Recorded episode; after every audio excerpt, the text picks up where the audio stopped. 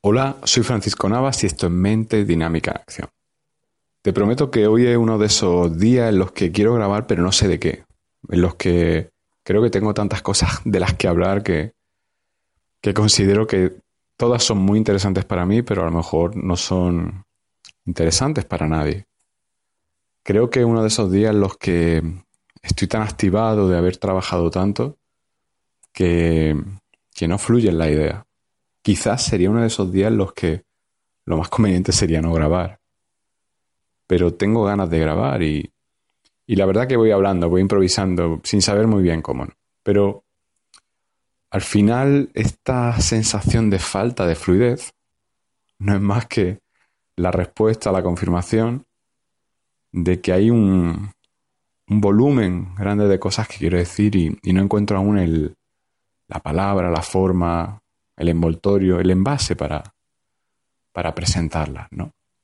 Quizás de este audio lo menos importante sea lo que quiero decir. Quizás lo más importante sea cómo me cuesta decirlo. Y me gusta eso, porque cuando cuesta decir algo es cuando te das cuenta de que algo es importante. Cuando cuesta decir algo te das cuenta de que de que estás pasando un lado, una frontera, un límite establecido. Quizás te está saliendo de la norma o quizás simplemente te está abriendo. Esta semana he tenido la suerte de, trabajar en persona con, con alguien que, que me conoció a través de, del podcast. Bueno, con dos, la semana pasada con una persona y esta semana con otra, que me conocieron a través del podcast. Y, y la verdad que no deja de ser una sensación muy agradable, porque no es la misma situación que cuando conoce a alguien eh, por primera vez que no te conoce, sino que es la sensación de que esa persona que, que tienes delante mm, te conoce, te conoce incluso a lo mejor más de lo que de lo que a lo mejor te podría conocer o te gustaría en algún momento, ¿no? Pero no deja de ser una sensación muy cómoda, ¿no?